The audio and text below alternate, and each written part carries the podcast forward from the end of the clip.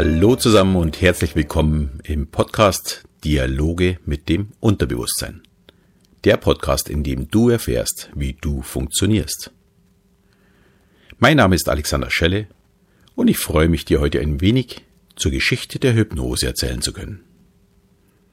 Der Podcast ist eine Zusammenarbeit mit meinen beiden Kollegen Rainer Mees und Thomas Heine und ist ein Teil unseres Projektes Das Blackbox-Protokoll. Wenn ihr mehr dazu wissen möchtet, habe ich für euch einen Link in die Shownotes gestellt. Ja, schauen wir erstmal ein bisschen zurück. Im letzten Podcast hat euch Thomas etwas über den ungebildeten Gelehrten erzählt. Wir haben auch schon ein paar Rückmeldungen dazu bekommen, dafür besten Dank. Ja, der Podcast wird natürlich für unsere Hörer gemacht, also für euch, und wir freuen uns über jede Bewertung und jede Rückmeldung von euch. Diese fließen dann auch als Thema oder auch in die Verbesserung unseres Podcasts mit ein. Aber kommen wir jetzt zu unserem heutigen Thema. Die Geschichte der Hypnose. Der eine oder andere wird sich jetzt vielleicht fragen, hm, was interessiert mich das denn eigentlich? Ich möchte doch nur wissen, was Hypnose ist oder noch besser, ja, sie für mich anwenden. Ich glaube aber, es macht durchaus Sinn, sich mit der Geschichte ein wenig zu beschäftigen, um zu verstehen, was hinter diesem tollen Werkzeug, ja, oder auch Instrument steckt. Die Hypnose steht in der Öffentlichkeit immer als etwas, ja, Mystisches da. Das kann man vielleicht geschichtlich nachvollziehen. Aber wenn man weiß, wie lange sie schon genutzt wird, versteht man viel leichter, dass die Hypnose etwas ja absolut Natürliches ist. Ja, und wir diesen Zustand der Trance, seitdem es uns gibt, kennen, ja, und auch nutzen. Die ersten überlieferten Berichte sind mittlerweile mehr als 2500 Jahre alt. Im alten Ägypten, in den Isis-Tempeln, wurden Trancezustände hergestellt. Heute spricht man dabei vom Tempelschlaf. Und die Ägypter waren nicht alleine. Es wurden auch andere Kulturen wie die Griechen oder auch die Chinesen nutzten genau diesen Tempelschlaf als hypnotische ja, Beeinflussungs- oder auch Einschläferungsmethode. Es ist nachgewiesen, dass schon damals mit Hilfe von Ritualen oder Amuletten oder auch durch autoritäre Suggestion Krankheiten bekämpft, beziehungsweise man spricht auch davon, weggesprochen wurden. Und nachdem diese Methoden immer wieder angewandt wurden, ja, kann man davon ausgehen, dass der Erfolg auch damals nicht ausblieb. Kommen wir mal ein bisschen mehr in Richtung Neuzeit, also Mittelalter erstmal. Ja, im 16. Jahrhundert wurden in Europa Hände aufgelegt.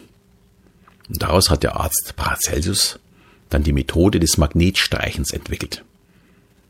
So circa 250 Jahre später, im 18. Jahrhundert, der sogenannte Mesmerismus entstand. Benannt nach dem Österreicher Franz Anton Mesmer. Er legte damals einen Magneten auf die Stelle, wo der Patient Beschwerden hatte. Und die Idee dahinter war, dass man die ganze positive Energie des Körpers an diese Stelle lenkt, bündelt, ja, und damit auch heilt.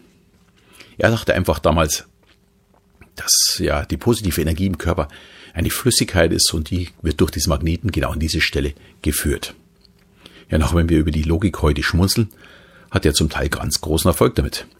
Die Schmerzen verschwanden oftmals schlagartig, auch wenn seine Erklärung dazu aus heutiger Sicht, ja, sagen wir mal, Humbug war.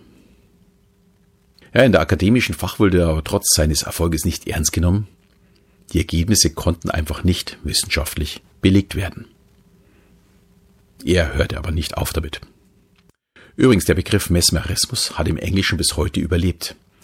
To mesmerize bedeutet noch heute so viel wie jemanden zu hypnotisieren. Ja, im 19. Jahrhundert kam dann James Bright, ein Schotte, der heutigen Sicht auf die Hypnose deutlich näher. Er beschäftigte sich mit dem Mesmerismus und verstand, es war nicht die Energie des Magneten, sondern die Augenfixation auf diesen oder auf diese Stelle, auf die man sich konzentriert hat. Dadurch fiel der Patient in einen Schlaf. Zumindest glaubte das Breit damals. Und daher bezeichnet er die Methode auch als Hypnose, abgeleitet von dem griechischen Gott des Schlafes, Hypnos. Breit selbst erkannte noch zu Lebzeiten, dass es gar kein Schlaf ist, sondern ein Trancezustand zwischen dem Schlaf ja, und dem Wachzustand. Allerdings war der Begriff der Hypnose schon gesetzt. Ja, und dabei blieb es dann auch bis heute. Noch ganz interessant finde ich dabei die Geschichte von James Edel, ebenfalls ein Schotte.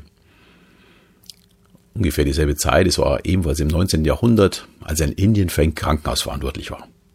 Und er hat damals tausende Operationen unter Hypnose durchgeführt, nachweislich auch über 300 Stück mit ja, lebensgefährlicher Operationen. Und es gab damals halt noch keine Anästhesie, wie wir sie heute kennen. Und er nutzte dafür die Trance und war auch sehr erfolgreich mit seiner Methode.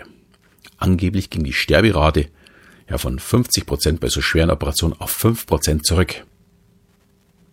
Ja, aber seine Kollegen in England sahen sein Vorgehen scheinbar deutlich skeptischer und sie haben ihm die Lizenz als Arzt entzogen. Ja, Innovationen waren scheinbar auch in der Vergangenheit nicht immer gern gesehen bzw. gewollt.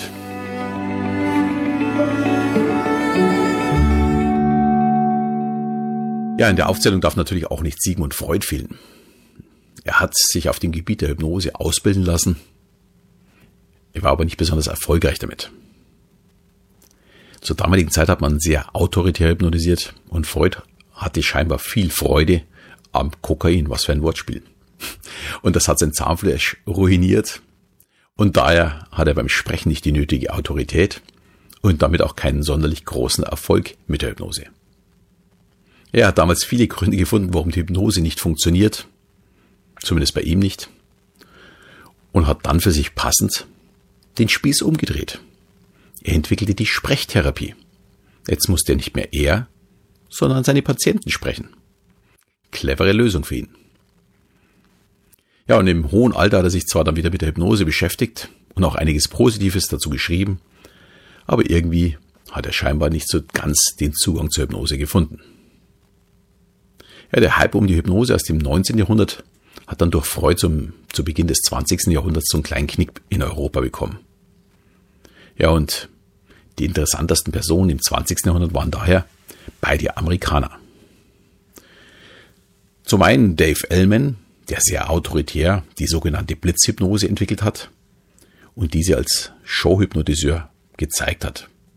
Und nach einer seiner Shows wurde er dann von Zahnärzten gebeten, ob er sie nicht ausbilden könnte. Und ab da hat er tausende Ärzte und Zahnärzte mit seiner Methode der Blitzhypnose ausgebildet. Ja, seine Methoden werden auch heute noch in der Showhypnose genutzt. Und wer schon mal in einer meiner Shows in Gehirnwäsche war, hat vielleicht auch schon eine Vorstellung dazu, wie das Ganze abläuft. Es geht sehr schnell, es ist sehr, sehr direkt. Ja, und auch die Suggestionen sind sehr, sehr direkt und deutlich. Total gegensätzlich dazu war der Ansatz von Milton Erickson. Er erkrankte schon in sehr jungen Jahren an Kinderlähmung und man kann sich vorstellen, seine körperlichen Probleme waren wie schon bei Freuds Sprechproblem ein Hindernis für eine autoritäre Hypnose. Sprechen allerdings konnte Erikson hervorragend. Und daher ging Erikson den Weg über indirekte Suggestion und anti-autoritären Hypnoseeinleitungen. Er öffnete damit ganz neue Möglichkeiten, die in die moderne Psychotherapie eingeflossen sind. Er stellte den Patienten und seine Einzigartigkeit in den Vordergrund und dadurch öffnete er das Unterbewusstsein seiner Patienten. Man muss sich das so vorstellen. Wenn Sie möchten, können Sie sich jetzt hinlegen und wenn Sie soweit sind, können Sie Ihre Augen schließen und wenn Sie noch ein wenig brauchen, lassen Sie sich einfach Zeit. Sie dürfen jetzt und so weiter und so weiter. Also eher in Ruhe auf jemand einsprechen und dazu veranlassen, langsam in einen Tagtraum überzugehen.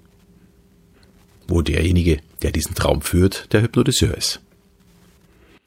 Erikson nutzte für die Induzierung der Trance alles, was für ihn brauchbar war.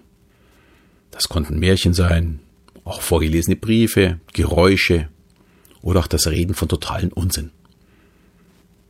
Er hat damit das Bewusstsein ausgeschaltet, um in das Tor des Unterbewusstseins einzudringen. Sein Antrieb zum Thema Hypnose waren seine körperlichen Probleme und die Schmerzen, die er hatte. Er behandelte sich täglich selbst mit Selbsthypnose und solche Probleme waren natürlich ein sehr, sehr starker Motor für sein Schaffen. Und die Hypnotherapie hätte ohne Ericsson vermutlich keine so großen Schritte genommen, wie sie ja in den 60er, 70er Jahren genommen haben durch Ericsson. Ja, und wer mal Lust hat, eine anti-autoritäre Hypnose zu genießen, ist herzlich eingeladen, dieses Mal mit meiner entwickelten Hypnose-App auszuprobieren.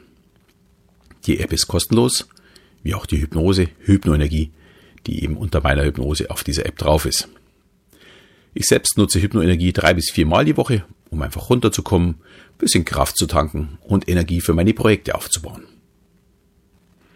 Die App gibt es für Android-Geräte, aber auch Apple, also iOS. Und du findest sie unter Hypnose mit Alexander Schelle oder auch einfach den Link in den Shownotes nutzen und mal einfach mal eine halbe Stunde entspannen und es auszuprobieren und zu schauen, wie sehr, dass man ja damit gemütlich wegfällt. Ja, damit bin ich am Ende unseres heutigen Podcasts angekommen und im nächsten wird Thomas einen Blick in unser Unterbewusstsein werfen. Sein Thema ist das Erwachen des Unterbewusstseins. Ja, sicher sehr interessant für alle, die gerne wissen möchten, wie wir funktionieren. Wenn euch die heutige Folge gefallen hat, würden wir uns natürlich auch über eine Bewertung und auch über eine Rückmeldung von euch sehr freuen. Wir erfahren dann, ob wir auf dem richtigen Weg sind und nehmen gerne auch Anregungen über neue Themen von euch auf. Wer noch mehr von uns erfahren möchte, ist herzlich eingeladen, uns auf unserer Webseite oder noch besser bei unseren Seminaren zu besuchen. In diesem Sinne verabschiede ich mich auch im Namen von Thomas Heine und Rainer Mees und am Mikro heute Alexander Schelle und bis zum nächsten Mal.